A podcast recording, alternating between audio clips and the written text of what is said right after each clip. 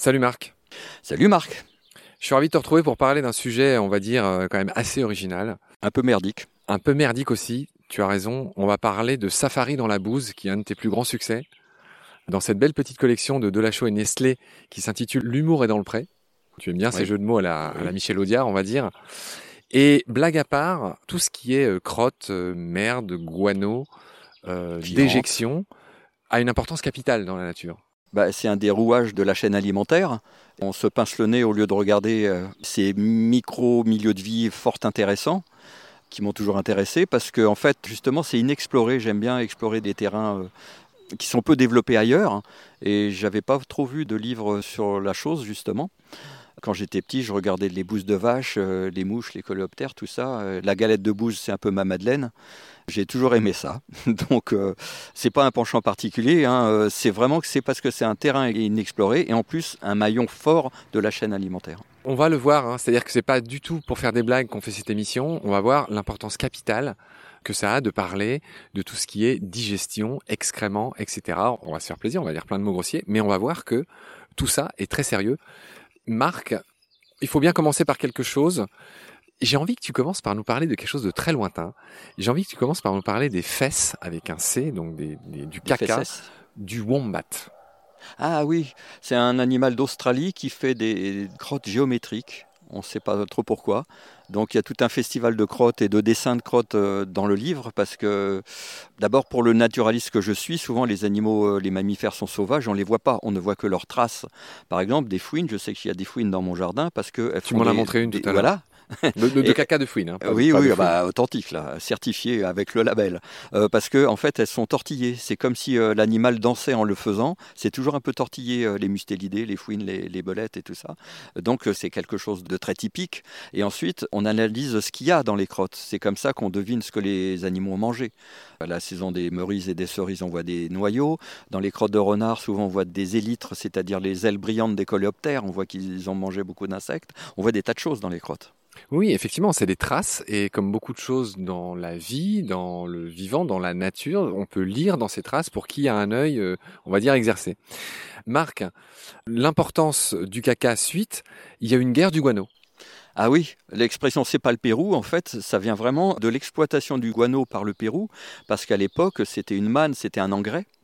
Donc euh, sur les îles où les oiseaux de mer euh, nichent, il y a des tonnes et des tonnes d'engrais et il y a vraiment eu une guerre, mais vraiment une guerre euh, entre l'Espagne et l'Équateur, je crois, pour le guano parce que ça rapportait tellement d'argent que c'était le Pérou justement et ça a donné l'expression c'est pas le Pérou. Incroyable. Oui, alors je les ai vus, ces endroits. En face du Pérou, il y a des îles qui sont surnommées les Galapagos du pauvre. ça m'énerve, je ne me rappelle plus du nom. Mais j'ai vu, il y a des mètres, bah oui. des couches qui font plusieurs mètres c'est une richesse. de guano. Et en effet... C'est une richesse qui a fait des fortunes. Ouais, moi qui ai vécu au Chili, il y a aussi les nitrates, euh, là pour le coup, euh, minéraux qui ont été longtemps exploités comme engrais au Chili, hein, qui, qui irriguaient le monde entier. Hein. À, l'époque, c'était une grosse industrie, euh, le nitrate, cette fois-ci d'origine terrestre, c'était pas le guano. Mhm. Autre importance capitale de nos affaires de bouse, et là encore un titre à la Marc Giraud, l'Australie bousillée. Que raconte cette histoire? Ah bah ça, ça montre à quel point on ne peut pas se passer des recycleurs, parce qu'on parle des crottes, mais ce qui nous intéresse, c'est les animaux qui y vivent la crotte en elle-même, euh, ça bouge pas. Alors qu'il y a des recycleurs, et ça c'est très important, euh, ça transforme ce qui est un déchet à nos yeux en quelque chose de fertile. Et euh, en Australie, au début de la colonisation, on a mis des milieux de bovins, d'ovins qui faisaient leurs crottes là-bas, mais il n'y avait pas de recycleurs, il n'y avait pas de bousiers. Les bousiers locaux, ils étaient adaptés aux crottes de kangourous qui sont très sèches, et la bouse de vache, ils ne faisaient pas.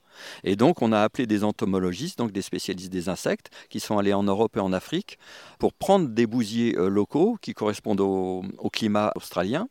Ils les ont importés en Australie ils ont dégradé le sol et ils ont sauvé l'Australie parce qu'il faut dire c'était 450 millions de bouses qui tombaient sur les prairies australiennes et qui stérilisaient le sol à l'époque. Donc c'était une catastrophe industrielle et économique. Et là, grâce aux petits coléoptères, on a sauvé le continent. Donc sans ces petits coléoptères, on serait sacrément dans la merde. des jeux de mots comme ça, il y en a plein de bouquins, c'est génial. Alors, ensuite, tu parles beaucoup des ruminants de la vache, que tu résumes à un pis, deux cornes, quatre estomacs. Tu as un grand amour des vaches, et moi aussi d'ailleurs. Rappelle-nous comment ça marche, en gros, ces quatre estomacs de la vache. Ah, bah, c'est une vraie usine chimique, la vache. Hein. Euh, c'est plein de bactéries déjà euh, digestives, euh, symbiotes, on dit en, association avec, avec la vache. Alors rentrer dans le détail, c'est compliqué, mais il y a vraiment une usine d'acide pour décomposer les herbes. Ensuite, ça remonte dans la bouche, ça rumine et ça repart dans des quatre estomacs. Ça subit différentes douches chimiques, justement, différents traitements jusqu'à devenir de la bouse. Donc c'est tout à fait passionnant et ça dure un moment. Les vaches, ça rumine à peu près 8 heures par jour. Moi, j'ai aimé aussi faire ce livre pour montrer que la vache, c'était pas juste un steak sur pâte ou une machine à faire du fromage. C'est aussi un animal intéressant qui a un comportement et qui a un rôle euh, dans la prairie. Parce que dans la bouse, eh ben, il y a beaucoup de bêtes. Sur ces bonnes paroles, mon cher Marc, s'achève notre épisode du jour. Je serai ravi de te retrouver pour la suite très vite. D'ici là, prends soin de toi. Salut. À bientôt.